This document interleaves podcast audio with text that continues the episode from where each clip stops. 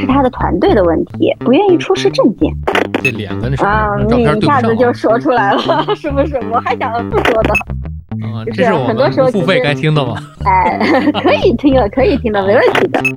站到客人角度，我建议第一时间先把门关上，然后看一下你们背后的逃生通道。我这行说说来话长，我这行说来话长。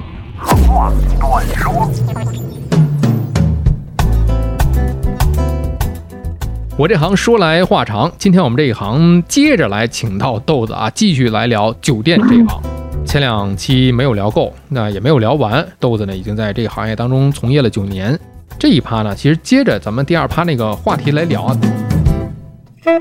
我是在想啊，从我的这一个自己，我不代表所有人，只代表我自己啊，嗯就是在平时住店的这个过程当中，呃，遇到了一些个问题，比方说刚才咱们聊到这个，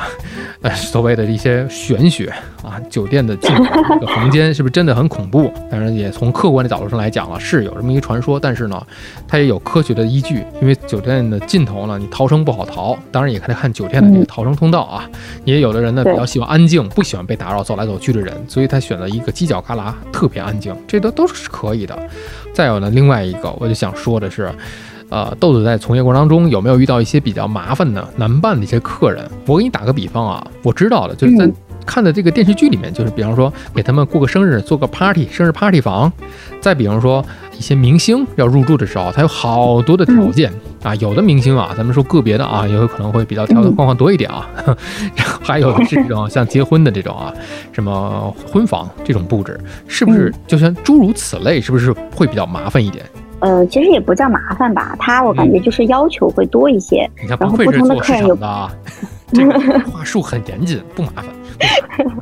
你要求多一点，在在所难免啊，能理解。我对对对们，应该做因为。他不同的客人需求不一样嘛，对吧？那比如说，呃，像比如说要做婚房的客人嗯，那他可能就是因为迎亲的时候，客人他会比较吵，因为有很多亲戚来嘛，可能会闹一闹。那我们一般如果情况，嗯、够的情况下，我们会不在他附近排房间，就相当于把、哦呃他附近的房间空出来，嗯，对。这样的话呢，他就不会吵到周围的人了，就可能嗯把客人尽量的往远处排或往其他楼层排。这样子排。那倒没有，还是先自己家自嗯，己家。对对对，然后有的客人呢，他晚上开 party 嗯啊，然后跟朋友很多啊，那我们也会提前沟通，就是尽量让他第一门关着，因为门还是可以阻挡很大的一部分的。就是有的人嗨着嗨着，他门就开了，然后旁边的客人就投诉了，真的，这个我遇到过，就沟通了很多次。我每次进去都是用吼的，因为他们听不见我说话，就那种音乐非常的嘈杂，就我仿佛去了那种，迪呃，就是那种迪厅夜店，对对的那种感觉。啊然后，因为还有的就是，比如说把房间弄得特别的脏，呃，垃圾特别多。那这种的话，我们会跟客人沟通，会收取一部分的清洁费，那客人也是 OK 的。确实是在做房间的话特别的麻烦。对对对，明星的话要求特别多，因为我接待过非常多的明星，地区不一样，街道要求，嗯、哦来的明星都要上报，哎，不那我得。拦你一句，这个不管啊大小这句话啊，特别好。那是不是明星？怎么个明星？什么才叫明星？什么首先，他就是啊呃大众级别，就是粉丝大众十万以上，微博没有这么严谨微博认证啊，没有这么严谨。嗯，我有一次接触了一个呃主持人，嗯，就不说是谁了吧。然后他这个主持人呃特别神奇，然后他没有任何预定，没有任何公司提前接洽，他真的是随机过来的。他不是这里人，他是其他城市的人，他是随机过来的。你看你这他过来排除了排除了你们这个当地卫视的一些个名嘴啊。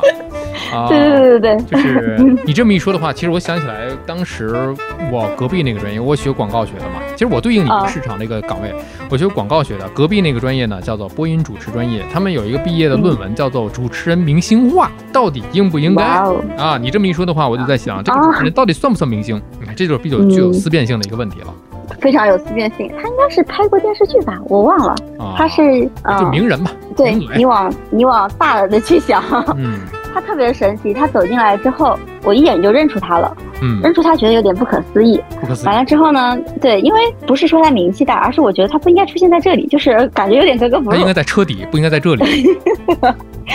然后重点是他跟我说了一句话，他说他行李丢了，他来住店没有订房，行李丢了。没住店啊，你住店没有订房，行李在什么阶段丢的呢？就在就住在机场，在机场丢了。啊，希望你们能够协助他去找一找，哎，对他问我现在该怎么办，他跟他的警助理，报警吧。然后我说那那你今晚住吗？他说住。我说那好，那你就订间房。他就问我多少钱，我就以门市价报了。然后大家都知道嘛，住酒店门市价肯定是稍微贵一丢丢的啦。嗯，他说能便宜一点吗？我说、嗯那你可以携程看一下。然后他说那你帮我弄一下，我就用他的手机打开了携程，告诉他你看这个思议的事情。呃对有职业操守，我们不乱翻客人的这个手机啊，这个大家然后然后说，你看，你在这订，在这下单好，然后手机上就付完钱了嘛，嗯。然后我订单也到了，然后又帮办入住，然后他说，那现在呢？我说，那你就把你的航班号啊，一些什么信息给到我们，嗯然后去联系机场那边，然后后来他就就去入住了，然后我们也去礼联系礼宾部，礼宾部的话再去跟机场那边去对接，然后发现确实是行李落机场那边了，然后机场那边人再安排送回来，然后再给他送房间。这相当于金钥匙干的活啊。呃，其实我觉得就是现在金钥匙很多活就是大家都在干，因为嗯酒店现在基本上把大家都是培养成一个全能型的那种。嗯，对，就是就是你多少你也得懂一些，哪怕你不懂，你知道要找哪一个懂的人去解决问题。嗯，这还是比较自己没有带团队大的阵仗出来的，可能就是自己私事儿，可能是出来的这种。对对对，还有这种阵仗比较大的这些个明星，呃，有一些很多，因为我们那边经常以前有拍戏啊、演唱会啊、球赛啊啊这些都非常多。然后呢，就有呃有一位明星，应该是他的团队的问题，不愿意出示证件。但是你要知道，就是咱们住店的话呢，是每个人都需要出示证件的，没错，对。然后呢，对，因为以前的话呢是不需要扫脸，只需要呃滴一下身份证，嗯，所以说呢，以前还挺好办，就是你把你证件拿过来，我们滴一下系统。但是呢，后面慢慢的，不记得从哪一年开始了，咱们系统升级了，嗯。都是需要人脸识别了。对，那这个时候呢对于啊，您看着这屏幕，对，啊啊，对对对，看一下看一下啊，扫扫上了，那行才可以。有的时候有的时候扫不过，嗯，还不知道为什么扫不过。嗯，整容了，这脸跟身啊。份证照片你一下子就。说出来了，是不是？我还想不说的，对，是这个很常见是有这种可能性的，对。嗯，弄个然后后来呢，百对，后来这个这位明星呢，就是他的团队，嗯应该不是明星的问题，是他团队的问题，就意识不到这个重要性，就是始终不愿意，就是让他过来扫脸，也不一开始也不愿意出示证件，嗯就各种推脱啊，什么拍戏忙啊，什么什么的，他已经出门啦等等系列，就我们得去逮他，所以我就直接把他门给封了，就你进不去，你必须到我这儿。啊，这个确实是啊，这个不是说我们去刁难谁谁谁，这个是根据国家的一个规定啊。他可能根本就不知道这些事情，对，对，有的时候是这样的，所以有好多就是被黑了嘛，被黑了，对 误误会被黑了。以为这个人牌儿挺大，以为这个人其实不是这样的，就是希望这些个团队啊，其实可以更专业一点。之前我们从事这个岗位、这个工作上来讲，看的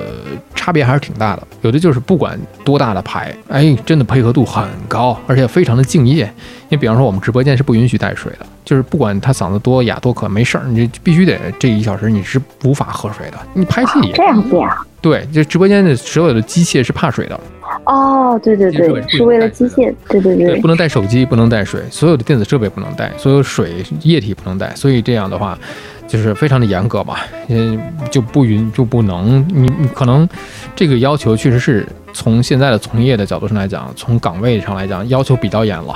然后不能呃嗯吃东西的。你明星来了也是同样的，因为设备它是不管你是谁的，呃，万一一个疏忽，你可能造成设备的损坏，那就涉及到播出安全的问题了。所以嗯一视同仁，有言在先嘛，先把话先说清楚了。因为设备的要求，因为这个我们管理的一个要求，所以包括嗯我们的直播间外面是有呃有人站岗的。对吧？你这个必须要和 一的脸和证件要相符的。这个之前大家在一些个综艺节目里、一些访谈节目里也知道，人家站岗的这个武警同志是认证认脸，不能说我光刷脸，认证认脸，脸证合一。我觉得这样非常好，保证安全。对，这个是我们安全播出是第一位的嘛，所以说嗯。我们这个整个的社会的安全，也是第一位，所以还是嗯需要配合，不是尽量配合，是一定要配合的。但但其实大部分还是挺好的，就是我嗯。比如说经常看到，哎，这是我小时候喜欢的偶像，他竟然哎在我面前，我在帮他办入住，而且他非常的和善，然后我让他刷预授权，他就掏出他的信用卡刷预授权，就很多 客人还挺好，很多那些就是你以为的那些明星，其实他们私下还挺挺有趣的，对，对对对，而且你会发现越大牌的就会越随和，哎对对，特别友善。我觉得这侧面来讲呢，能看得出来你的这家所在职的这几家酒店，嗯，也都很大牌。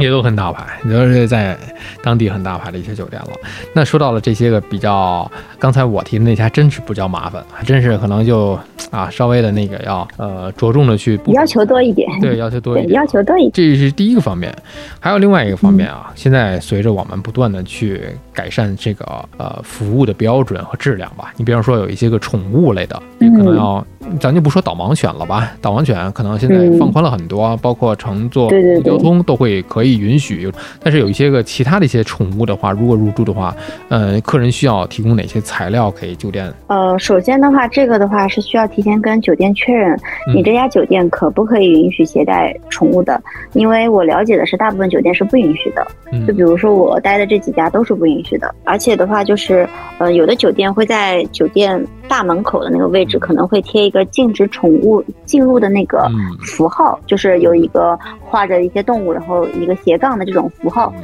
其实就是禁止宠物进入。然后因为呃，其实这样的卫生安全的一些问题，包括食品安全的问题，所以说如果他需要就是让宠物进来的话，他可能需要各种报备之类的。但是因为呃，我不确定以后会不会去改善。但是目前来说的话，我所了解到的酒店大部分都是不可以的。但是我也有知道，就是有部分酒店是专门可以携带宠物入住的。所以说的话，如果一定要订的话，可以订那一种的。要提前沟通好，提前对，一定要要提前沟通好。而且像现在，嗯，国内很多商场也不是说所有的商场都可以携带宠物的。嗯但有的商场它可能就是说以就是我就是和宠物友好相处的一个这种呃就是理念，它是专门邀请宠物可以进来的。所以说就是每一家商场或者说每一家酒店或者每一个嗯不同的店，它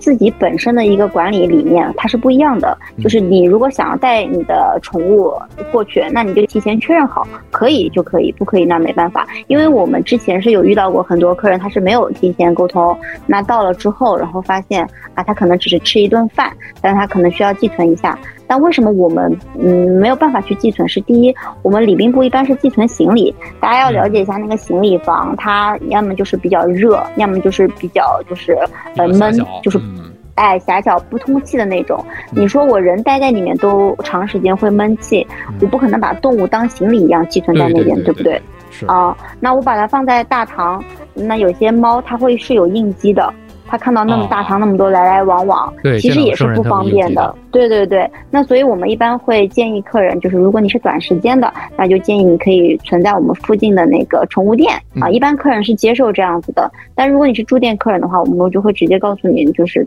咱们酒店是呃呃嗯不可以宠物入住的，就是如果您坚持要的话，那确实是没有办法招待的，房间可以帮您免费取消，哦，这样子。嗯，对对对，不排除有些客人偷偷带进去。比较小的一些个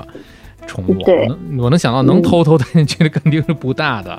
是吧？呃因为我有我有一次肯定都看见了。啊，基本上都是猫狗这种的，就是偷偷带进去的。就是因为我有处理过一起，我觉得很不可思议。就是，嗯，当时的话，因为宠物有的时候会去叫嘛，嗯叫的时候会被其他的人听到，其他的客人就会说：“哎，你们怎么会有宠物进来？你嗯，们酒店不是不可以有宠物的吗？”因为我们我们喜欢宠物的人会说：“那进来就进来了，我们也不会意识到有什么问题。啊但是有一些人他是害怕这些宠物的，对对对，虽然你啊你觉得没有问题，，对对对，猫猫过敏啊，这些都是有可能的。所以说他们就会很着急，说你不行，你一定要把它给我找出来，干嘛干嘛的。然后呢，我们就刚好遇到了那个姑娘，那个姑娘呢，她是偷偷把猫带进来的，然后我就跟她解释了，解释了之后呢，那个姑娘就开始对我，呃，意思就是说你怎么那么没有爱心？我说这不是爱心不爱心的问题，我说这是第一是一个政策，第二确实你是把一个宠物带到了一个不可以携带宠物的店里，这肯定不可以的。而且我当时见到他的时候，拦下他的时候是在酒店的大堂吧。大堂吧是一个喝酒吃下午茶的地方，其实它是一个有食品安全的问题。对对，没错。然后呢，对对对，其实宠物的话跟这个食品安全就是影响很大的。然后它，呃，它为了表现出它的猫猫很乖。它很乖的，不会吵到别人的。它就试图在我面前打开笼子，把猫抱出来。我当时就真的震惊了，你知道吗？在你面前的不是那个姑娘，是个是女特啊，给你上演了一部神奇的动物在哪里？打开皮箱，钻出来好多的动物。我说，我说不可以这样的。我说，而且你现在是在一个餐饮区域。对。但他就是不听不听，很闹腾，然后我就把他请到了我们的呃另外一个地方，就远离至少远先远离餐饮部嘛，再去跟他去说。然后而且我就我就跟他说，我说我说你说我没有爱心，我说你把一个猫放在一个公共的区域，这边到处都是人，猫其实很害怕，猫躲在笼子里不愿意出来，你知道吗？我说到底是谁没有爱心？你都不去管它是否去应激。然后 变成奇葩说啊，呃奇葩对，然后。两个人开始开杠。对对对，有的时候，因为这姑娘年纪跟我差不多大，就是就是，我觉得能试图用这样的去说服一说服一下她，她能懂。但后来，对对对对，后来那姑娘就反正不是很开心，但是后来也就也就同意了，然后就默默的把她带走了。对对对对对。这个神奇的动物在哪里？嗯，是 这个确实大家考虑的方方面面，因为作为宠物的主人来讲，他考虑的是他的这一个宠物这一只宠物，但是从我们这个酒店的从业人员来讲呢，我们要考虑是整个一个酒店里所有的，包括客人在内的所有的人的一些个安全呀，这些舒服程度啊，林林总总，还有我们也要替宠物考虑。比方说刚才你说那细节非常重要，猫，是吧？猫咪，对。嗯，他来过真的缩在那了，嗯，真的是对他也不好。所以从各种方面上来讲，如果是您携带宠物去住店的话呢，最好就是给你要住的那家酒店去打个电话，或者是搜索一下这家城市里面，这座城市里面还有哪些个酒店是可以允许的，有条件的，能够给你的这个猫猫狗狗啊，这个小宠物能提供一个比较不错的一个环境的，而且对其他的客人又友善的这么一个酒店环境，是都可以提前去查询的。哎，这个问题我觉得特别好，嗯，给大家提了个醒啊，这是一个问题，嗯。然后我还想问另外一个事儿，就是我会遇到的一些比较不错的一个情况，就是升级，升级。这个其实很多客人问，对对，这个这个我遇到过，在坐飞机的时候也遇到过，呃，升舱啊，在这个酒店里遇到过升级房间，但是啊，不是百分之百都会给你升级的，呃，什么情况下会为客人升级房间呢？嗯，是这样的，就是。它升级的话，首先先看一下你这个是什么客人，也就是说你从一个什么样的渠道订过来的。如果你本身，啊，对你本身就是是会员，假如说你是一个级别比较高的会员，它本身就包含着这个升级的礼遇。比如说，呃，有的金卡是升一级，有的白金卡可能直接升到套房，那就我直接给他升了，就不需要就任何那个，我看到他的信息在这个在系统里，我就会主动的给他去把房间升好。嗯，他来的时候不用他提前说，他就已经是住的是已经升级好的房间了。那如果不是会员之类的话，比如我们一般会先排房，我们有一个叫做就是调节房间的那个一个同事，他的话每天会去，我们常用词叫平房平房态，就相当于比如说有的房间订超了呀，嗯，那我可能就是要把它就是划分到其他的。房间去，可能就给他升房了。你就像你，比如说你去坐飞机，然后有的时候我有一次就是坐飞机，呃，然后我是最后一个到的。那天他们应该也是超了，卖超了，就普通的卖超了。然后就是头等的还有，然后就把我升头等了。对我赶点了个漏，你知道吗？对，就是很多时候付费该听的吗？哎，可以听的，可以听的，没问题的。确实，确实是呀。对，因为其实这个。这个是随机的，你知道吧？就是，呃，因为你也不知道你订的时候是不是超了，或者你也不知道超的那些人里面他是给你升了还是给其他人升了，啊，这是这是完全是随机的状态。那还有的一些情况，比如说我那一天过生日，或者说我那天想给我女朋友或者男朋友一个惊喜，呃，我要过一个几周年的一个什么纪念日，这些其实你可以在跟酒店订房的时候就告诉他。嗯，然后的话，你可以把你想要的东西提出来，但不一定酒店会完全给你给到你。但你提出来之后呢，就是你可以问一下酒店哪些能给到你，比如说是呃房间布置能给到你，能给到你免费的布置，还是说生日能给你免费的蛋糕，还是说可以呃帮你免费升一次房体验？啊因为升房有的是升一个房态，有的是升两三个房态，甚至有的是升到套房。升级也是有不一样的那个规范性嘛，就是或者说它有不不一样的空间去升级。所以说，大家会根据就是客人提的要求以及当天的入住情况，因为如果当天都满房了，那就谁也别要升了，订啥就住啥。但如果当天其实很，其实入住率比较空的情况下，我是非常愿意给到客人一个好的入住体验，这样他下一次想起来的时候会觉得哦这边非常好，我以后还会来，甚至他有的时候会主动说我愿意再多付一些钱，嗯。然后去体验这个升级的房间，都是有的。多方面、多个角度、多个维度去拿捏的一件事儿，对，还不是很随机。原来还有这么多的讲究，但是每一个人不可能每一次都是那个幸运儿。哎，对，肯定不可能，因为呃员工也不可能，然后他挑选客人也不可能。比如说这个员工，我今天他可能在排房间的时候有一个喜好啊，我喜欢今天的房间都排双数，我喜欢今天的房间都排单数。这个其实排房的话，有的时候对吧？你排房的人不一样，然后你可能你拿到的房间也是不一样的。哦，原来是这样啊！他不是按按部就班的挨着走啊，他是有的时候喜欢这双号的，有的是单号的呀。那我这个只是举哦个例子，哦比如哎，对对对，因为你比如说客房部在打扫房间的时候，它不是所有的房间一下子刷统一全部都打扫干净，对不对？看哪个先好？它是分，哎，它是分批放出来的。那比如说这个客人他告诉你，我是呃可能下午两点钟就到了，那我一看时间快了，那我肯定先排他，对不对？那有的客人说我晚上九点钟才到呢，那我他的房间我可以先不排，先等一等，嗯，等他所有的房间都出来，我再挑几个房间排进去。哦而且其实有的时候预排的房间也不一定是客人最后住的房间，可能嗯客人到前台了来就说啊，我不要吸烟的房间，我要不吸烟的房间。嗯哦，那一看我排错了，我还得当场给他换个房。那有的客人说，哎，我今天愿意多加一千钱，你帮我升级到行政房或者套房吧。哎，那一瞬间房间又变了，这些都是有可能的。充满了变数对对，啊！你刚才说到有一个点，就是我也在纳闷，嗯就是吸烟房和无烟房，嗯。呃，它是根据客人就是呃吸不吸烟来定吗？呃，是这样的，就是，呃，有一些酒店它是只许订就是非吸烟房，但我经历的几家酒店都是可吸烟和不可吸烟的，就是它有分开的。嗯然后一般客人就是如果他没有主动提及到他的喜好要求的话，我们都是随机排的，也就是说有啥房间就排啥房间。这这但是我们嗯，有多大的区别？吸烟房和无烟房是不是就差一个烟灰缸啊？呃呃，外人看可能差一个烟灰缸，呃，啊。其实我们感受到，因为有的时候我们会进这个房间，可能会送一些欢迎信啊，或者是去查房啊，我们会进房间，其实感受还是不一样的。就是你可以，呃，我不知道你抽不抽烟啊？我不吸如果你抽烟，哦、所以说，如果你一个不吸烟的人进了一个吸烟的房间，你不用走进去，你走到门口就会很呛。对对对对对，那个房间你不用走进去，它都非常呛，那个烟味很敏感，有的人甚至会咳嗽啊、打喷嚏啊都会有。哦但是抽烟的人进去没有感觉啊，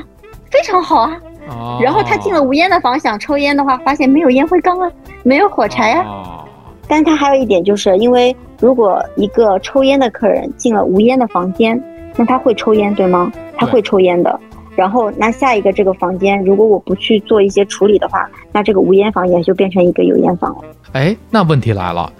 我们嗯酒店新盖好了，或者是新装修好了，这第一批如何去定义哪间房间是吸烟房，哪间是无烟房呢？嗯，这就直接，比如说我之前那一家是按楼层定的，比如说哪几层楼是抽烟的，哪几层楼是无烟的，这样去定。啊，按楼层哦，这样就会对对对那个什么一点，更好一点。嗯，对，那整层可能都会涉及到有烟味儿啊，或者怎样的，哎，做一个，味道的一个特殊处理。哦，原来是这样。其实我刚才就是我以为是开玩笑，就烟灰缸有没有的这么区别，原来是真的。对，其实其他的一些设施设备嗯没有什么区别，我我主要的就是烟味的区别通风风道的一个差别。有有烟的那可能喷淋多一点，怕你有什么隐患。无烟房那个呢，我以为是如果你要点上了有烟，它立马就把喷淋头给你打开了，就可能我我我最初以为是这个。今天你给我解答了好多的这个疑惑点，包括刚才那个早晨起来打扫房间的那个问题啊，也是 到今天我才能明白这么一点啊，真的是不聊不知道啊，一聊真的是这么奇妙。喷淋头的话，一般其实呃，真正的就是抽烟触发喷淋头的比较少，但是触发警报会比较多，就它会报警。哦但是的话，可能没有水洒下来这样子。啊，先是预警一下，我真的我哎，给你预警。一直以为吸烟房的那个预警不太敏感，那个喷淋头那个警报不太敏感，所以你是吸烟房。就原来是这样，原来在这儿了这个区别，吸烟房和非吸烟房。我因为我每次我都标注是不要那个无烟烟，对对无烟，房因为我也我也是无烟，我基本上每次出去都是无烟高楼层好风景。啊，对对对，高楼层可能价格还会高一点啊，呃，这 有的城景房，有的是湖景房，价格呃对对对有的因为都不一样。价格不一样。哎，有一个问题，每一个你看啊，风景不一样，楼层不一样啊，景致不一样，房型不一样。那我们每一次到了一个房间之后，第一步打开门之后，我们要看哪儿？那房打开门之后我，对，要是不是满意，是不是可以入住了？我们先看哪里？呃，你是说站在客人的角度吗？对，站在客人角度。站在客人角度，我建议第一时间先把门关上，然后看一下你们背后的逃生通道。哦，哎，这啊个很很这是很专业了，很专业了。对，这个是我最初刚接触这个行业的时候，就是我们的经理给我们的培训，嗯，就是因为，呃，但是在我的从业那么多年之内，只有一个韩国人问过我这个问题，再也没有人问过我这个问题。就大家其实这是大家平时忽视的地方。嗯，这是韩就是大国人家平学的时第一句普通话啊。他没有普通话在哪里？思密达。他他说的他说的是韩式英文，我听了半天。哦这个意识是 对对的。对，所以我还是很建议大家，就是去任何一个地方，先看一下它的那个紧急通道口怎么出去，因为每一个房间它的它会有一个你现在定位，就是嗯你的位置在哪里，空点儿。对，然后那个你最近的那个通道在哪里，你怎么走，这个是真的要去看一看的。就即便这样，大家都有的看不懂，看不出来方向。啊，就我之后的话，然后你再可以看一看你这个风景啊，到底是一个什么样的风景啊？哦因为确实存在到就是前台可能排错房啊，有这样情况的，那你及时提出来的话，及时换是没问题的。如果是还有一些，比方说客人存在有可能发现一些卫生的一些死角啊、卫生的问题，因为在有一段时间里面，这是酒店和客人之间会有一定的这个是是这方面的矛盾嘛，当然也是揭露了一些个个别的一些现象，比方说用一些个不干净的东西啊嗯去擦拭我们杯子或怎样的，行业也是慢慢慢慢的再去规范，慢慢慢慢的嗯去整改，慢慢慢慢的去规范它，慢慢慢慢的会提高我们从业的这些基层啊，这些个普遍的一些从业态度。确实是，之前我们可能用到的一些，并不像电视剧里似的看起来这么的年轻，都非常的专业啊，是吧？这是我们现在所趋向的一种方向，更专业、更负责、更认真的一种态度。可能之前会有一些个别的地方做的不是特别的到位，这一点大家可能也逐渐的会有改善，而且住店习惯也是慢慢慢慢养成个人一个偏好。比方说，有的人是不太愿意用酒店的这个热水壶去焯热水喝。对，是，没有听到那些个传闻之前，我也不去用酒店的这个热水壶，我可能会自己自带一个折叠的那种便携式的热烧水壶，自己走到哪儿，嗯因为你自己这样喝也踏实嘛，这是一个。对是会提前在网上买一些浴缸的那些个套儿，可能会罩在浴缸嗯周围，对对对铺上那种塑料布会干净一点。甚至可能有的人会自己带一些小被单啊什么的，这都有。个人的偏好不一样，个人的卫生习惯也都不一样。是，这一方面，一是能理解，二一个是这个行业也在做一系列的一个规范，哦，确实感触挺深的。一，度陷入过这种危机感的这种行业危机啊。行业危机感还是挺严重的。后面慢慢慢慢也是在强调这么一个事情，确实是，是，嗯，刚才从升级房间这个角度我多说了一点，包括现在我们刚才也讲了，是有危机，曾经这一段危机呢是从我们的这个整个的服务啊、卫生啊这些角度上出发的，现在的危机是面临这个疫情的这个角度啊，疫情确实不仅仅是说酒店，是整个的整旅游业，甚至是说我们之前看到一个若干个行业，这是属于困难行业啊，是，像这种文化类的这种演出啊，这种什么旅游啊，对，交通运输啊，全都是因为人是在聚集的，包括餐饮。你想，你酒店里包含两个，一个是人住宿嘛，再一个是餐饮嘛，这都在里面了。对，非常的不景气。比如说像对对对，前段时间其实这个六月份，我们现在是七月了，对吧？六月份的时候，嗯其实是我们这段，就是因为这段时间好像是各个会会开的比较多。嗯，以往这个时间的话，就是各家公司或者各个行业，尤其是一些什么汽车行业，对，前面你有提到汽车行业，嗯还有一些什么空调行业、电子行业之类的，就是他们会有一个什么展会啊之类的嗯一些交流会。对啊，原本其实呃有的一部分原本是定在我们这边区域的，然后原本一些是定在其他区域的，但是后来因为那个地方疫情，所以变成我们这了嗯。然后前段时间就是生意特别好，然后忽然间，然后最近疫情的话又有一点扩散了嘛，然后嗯呃，然后很多地方就，呃，很多会大家也就不开了，然后大家都纷纷取消了，对，就挺难的。其实刚开始的时候，呃，就是在疫情初期刚开始的时候，大家什么都不知道的时候，嗯就是像餐饮这一方面的话，因为那个时候不是不主张堂食嘛，对吧？对，呃，很多店都关了嘛，然后就开始有做酒店外卖，啊就是也是是相当于对对对对对，也是相当于就是另谋一条生路嘛。嗯但是，嗯、酒店外卖就是感觉产量的话还是比较少，就是不像其他那种专门做外卖的那些嗯、错餐饮业那么多。对，然后的话，比较其实更我觉得最困难的时候应该是。呃，就是疫情初期那个时候，就大家什都不知道那个疫情会给大家带来多大严重的时候，大家每个都人心惶惶的时候，那个时候其实是最困难。其实现在的话，我觉得第一，国家也是有在那个管控嘛；第二的话，就是大家因为对疫情呃有了越来越深的认识，也都打针了嘛，嗯对吧？打了疫苗啊什么什么。其实大家其实也在努力在克服它。最开始的那段时间是真的蛮难的，嗯就比如说一些小的一些酒店，或者说是那种旅社，一些它可能就倒闭了，就关了。嗯然后我知道的是，比如说是有一些也是蛮大集团的一些呃呃酒店，他可能就员工可能就几个月没有工作，就在家待业的情况。嗯然后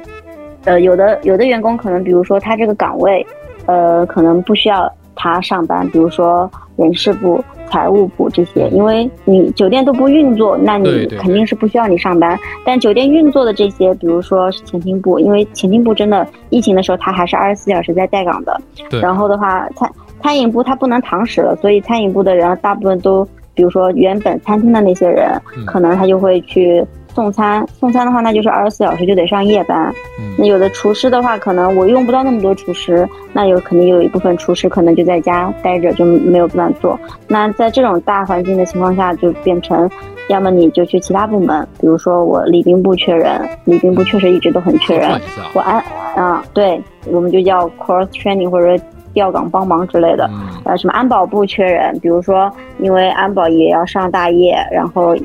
那个，所以他可能就会去那边帮忙，就各种的这种情况下也很多。然后还有的一些可能，比如说，呃，有的酒店可能员工就是无薪，就是没有工资；有的呢可能就是发一个低保。给我印象很深的是有一个，呃，有一家酒店的总经理，然后他当时是坚决嗯表示跟员工一起拿最低工资。我当时很惊讶这个。这个职位就是相当高了吧？就是比咱们看的那个电视非常高了鲶鱼精还要高吧？呃，比他高很多很多，因为哦像外企的话，一般这种总经理都是外国人那种聘请的那种。总经理了，对，所以当时我听说这家酒店的总经理跟普通员工一样拿当地的最低工资的时候，因为他也是为了减轻一个 酒店。我就要跳槽，我没有要跳槽，我没有要跳槽，啊我是非常的佩服他，真的，哦佩服他非常的佩服。对对对，啊，我以为说听说这这这这么棒，那我也要去他们公 公司，我也跟他们哦拿一样最低的薪水。哦为什么我要这样子？哦，对对，也是啊，也是啊，人家都拿最低工资了，就不要去凑热闹了啊。你们当时还是能够发出工资的是吧？对我当时的话，就是属于处在疫情最前端，就是就是因为我那个时候是在前厅部，然后我每天接触客人，我也很害怕，因为我有一次接触到一个红码，我都非常的惊呆了。他一直在打电话，一直在打电话，然后当他调出他的那个码之后，那个码是红色的，哇，我真的是非常的震惊。红码然后，对那个时候的红码和现在的红码，就是给你的冲击感是不一样的，你知道吧？啊因为现在我们其实是我我个人觉得疫情是控制住了的，嗯所以我那个时候是非常害怕的。然后我就告诉他，他红码没有办法在这边住，必须去指定的那个酒店去入住。嗯然后那个那个客人也不是很愿意，然后就骂骂咧咧走了。然后我让所有人都不要动，我立刻消毒，是立刻当着所有人的面去把他接触的所有地方啊，包括我啊、员工啊、所有各个角落啊，包括他按电梯的那些按钮啊、垃圾桶啊这些，全部都消了个毒。真的是啊，在当时这个角度上来讲，确实是啊接触没有那么多，只是听过啊，没有见过这样的一个红马的状态，所以 就就是很很紧张，就是很紧张。但是对，就是很紧张。这个我倒是也能理解，就是信息的延迟，它有可能嗯过来，之后哎，有可能，对吧？对对对对，就是有可能会有一个信息上的延迟，比如说他延迟对对密接过呀，去过一些密接，对呃我觉得他很有可能是密接对，吧？因为他对他要真的那啥，他也不可能到处跑，我觉得像是密接。对，所以他有信息上的延迟，所以到了之后呢，才会发现，突然间发现，哎，扶了一个红马，感觉就让所有的人都会惶恐一下，因为不知所措。对，也会慌一下，他自己也很慌，但周围的人也很慌，而且呢，周围其他客人也很慌。没，错，涉及到不同的地区了，又有不同的政策，不同的这个，这个驸马的这个这什么先决条件又不一样，所以是，哎呀，这这个这个确实是有有一点有一点麻烦，这是你经历过最惊心动魄的这么一个故事了吧？嗯，也没有惊心动魄的故事挺多的。哦，嗯，就因为像我们是上夜班的嘛，那我们夜班遇到的事情可能奇葩事情比较多一些，有玄学，然后 玄学其实比较少，啊但大部分的时，候，对，大部分是醉酒客人特别多，对化学问题。呃，对，比如说喝的醉醺醺的、不省人事的，然后我比如说直接往酒店的大堂一躺，然后就没了。那我们需要从他躺着的呃各个。角度，不不就就怎么都叫不醒的那种。哦哦，我各个角啊啊啊 就没了，啊，没有没有没有没有，呃，那个就太突然了，对，啊。就就怎么都叫不醒，然后也不知道哪个房间，然后还是个外国人，然后我们得从他的各个其他去去判断、去推理，就嗯就感觉我做了很多推理的故事，特别多哇啊，就包括比如说。嗯，产生了一个客诉，可能是因为我我们的员工呃操作上的失误，那我们就会去往前推，他为什么会有这个操作的失误？是哪一步有操作的失误？因为我们要给其他人去讲一讲嘛，也是防止其他人犯同样的错误。嗯，因为真的就是会有这样的一些个情况之类的，然后包括一些有些东西可以说吗？可以说可以 就是一些比如说抓小三，嗯，哦，这种啊，比方说遇到一些家庭纠纷，哎，对对对对对，哦，对，无关男女啊，男女都有啊，就啊咱也没有什么各种性别上就都有都有，哎，这个在 就这个这个情节电视剧里也有啊，是吧？对对对，这个常驻的客人就经常跟那个鲶鱼精一样，常驻客人有一叫孙先生什么的一个角色嘛，他可能个人生活比较这种 open 是吧？他可能每天呃对丰富多彩，约不同的女朋友、是吧？他经常换女朋友频率比较高一点，可能有其他的女朋友看不过去眼了，来这个啊找他理论一下，是吧？可能换言之呢，这是电视剧里面的一个情节，可能会涉及到一些家庭上的一些纠纷，个人的这些生活上的一些个纠纷，这这个在酒店也常见啊。呃，非常常见，而且就是大家都有不同的方法，就是 每一个过来的人都有不同的切入点和不同的方法。但大家要知道，就是酒店是没有办法透露客人的隐私的，是啊，无论对，无论是你受到了伤害还是怎么样，但我们最主要的还是以住店客人登记的这个客人为主。嗯，所以说，就是打感情牌是没有用的嘛。那有些客人可能就开始了他的另外一系列，就是演技特别好的一些，就是可能比如说。呃，像我就可能因为从事比较久了，那我嗯会明确的告诉他，这个我没有办法帮到你，我办不到。那有的客人呢，有的员工呢可能比较小，可能一些呃实习生，那他是非常富有同理心的，那可能那个 客人跟他说一说，哭一哭，嗯然后我们的，呃然后对，然后我们的实习生因为学生嘛，他就觉得哦，他好像真的受到了伤害，那可能嗯，就是他也不会主动去告诉你，嗯他可能会透露一点点或者怎么的，然后呢，可能那个客人就去拿拿你去等一等，赌一赌。那有的客人会比较聪明，就是他可能用了一些电子产品，他可以定位到他的另一半就在就在这个附近，他就在这边等，或者他在他的那个停车场看到了他的车，他知道他人就在这里，就各种各样的，就是，呃，所以说我觉得那些小说、电视剧里面的。都是非常正常的。就我觉得生活中的神奇的事情远远大过于那些电视剧里演的那些东西。啊，工藤新一，可以，滚筒洗衣机侦探啊！下次我就给自己改名叫工藤新一。我还真是没有想到啊，就这个问题也会是除了醉酒之外的一个比较大的一个比较频繁发现发生的这么一个问题。是，然后但也有一些好的事情，就比如说是，呃，我之前也是一个韩国客人吧，然后他应该是韩国某家财阀的孩子吧，嗯就是，嗯、但是他没有来过中国，所以他对中国的印象是很多就是一些没有来过中国的人的对中国的一些印象，就是一些可能看听到的不是特别好的，就觉得中国是比较落后的，哎、比较片面的这一块。嗯，然后呢，他呢刚好呢，呃，我那个时候呢是呃会一点点韩语，我现在可能已经都不太会了，但是的话那个时候的会说一些，所以的话呢，他就呃邀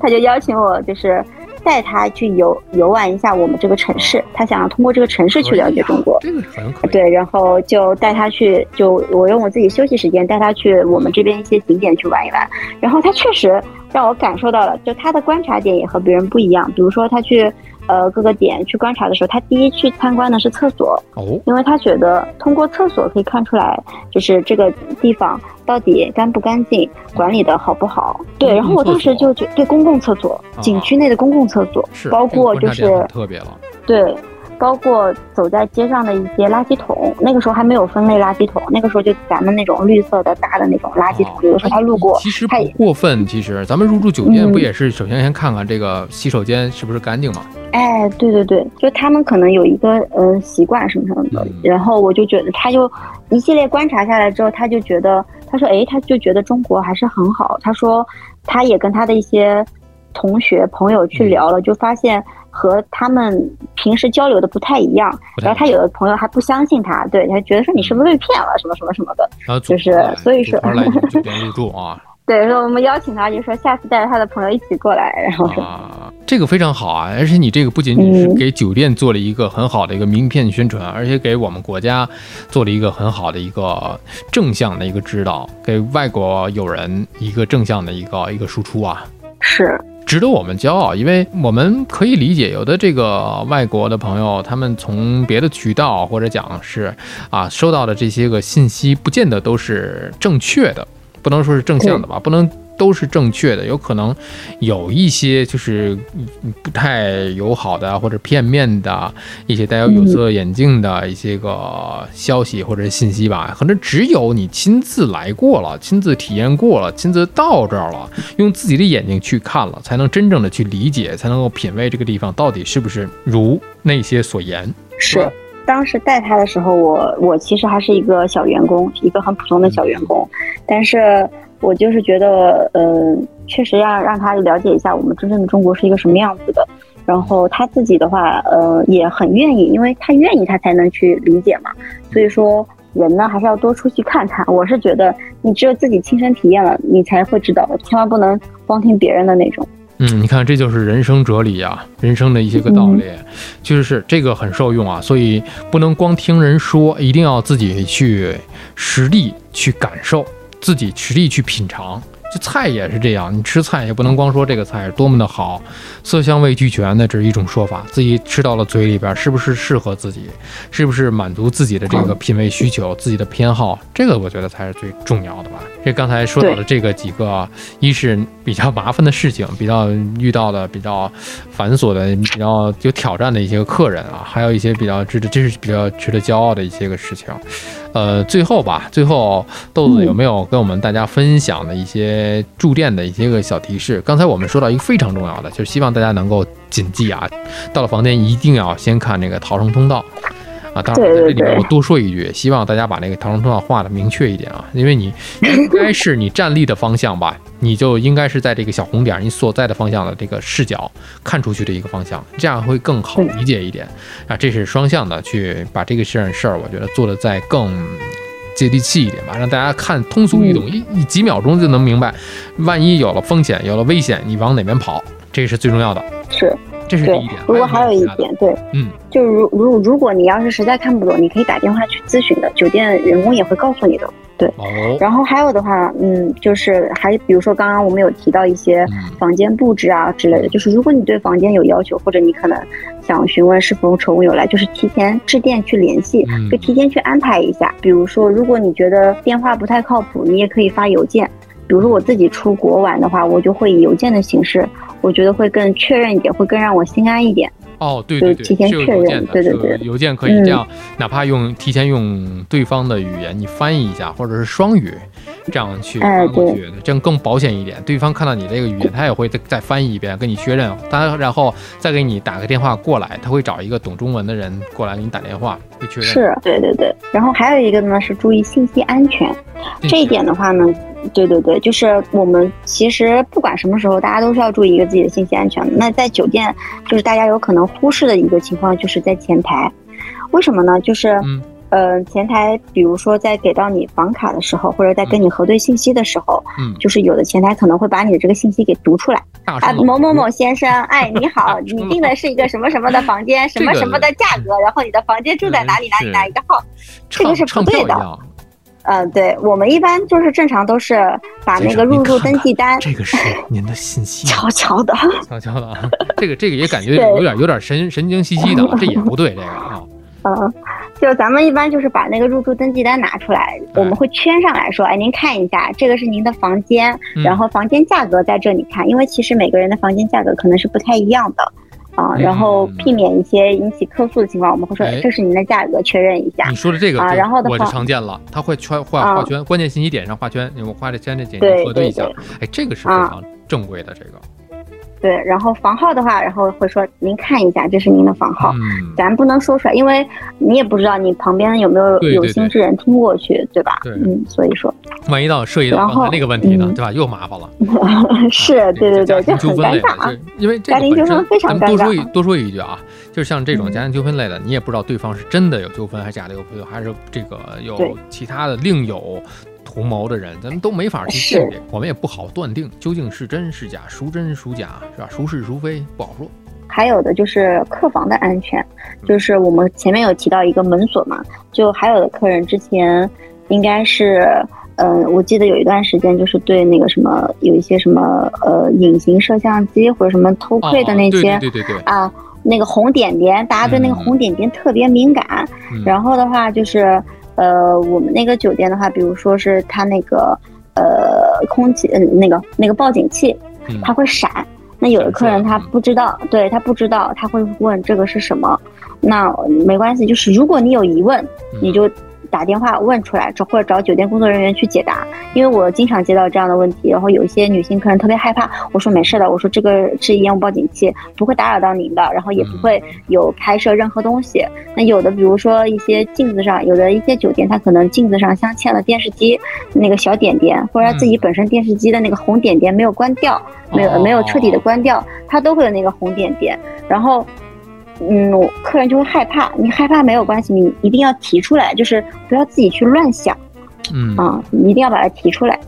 提对出，来大家解答了就好了，真的。是啊，是一般来讲呢，就是有的人可能会觉得，哎，你们这个说不是就不是吗？你们说不是就不是。当然，会有。有但这个也会有，是吧？那你们有的时候会解释起来也很很麻烦。嗯，他不相信，那没有办法啊。这就是确实是因为有些设备之间，那不仅仅是这种叫什么，就是这种针孔摄像机，是针孔摄像头啊，嗯，这种东西是对对对有红点，儿，很多的设备都会存在这种红点儿，甚至闪红点现象，嗯红，点儿，这也不用这个一说到这个红点儿就那么的害怕。其实就是问一下，其实如果是正规的，像这种国际型的这种外资的、合资的大型连锁酒店，对这个方面的管理还是很严格的，是。是？然后还有最后一点，对对对，嗯就是，呃，我之前有看到过，就很多就是，比如说有一些客人他房间可能需要维修，嗯但是时间太晚了，然后她又是个女性，然后她就很害怕，因为工程师傅都是男生。哎，男生但这个是对对对，那你完全可以打电话问酒店，就是找一个女性工作人员来陪伴。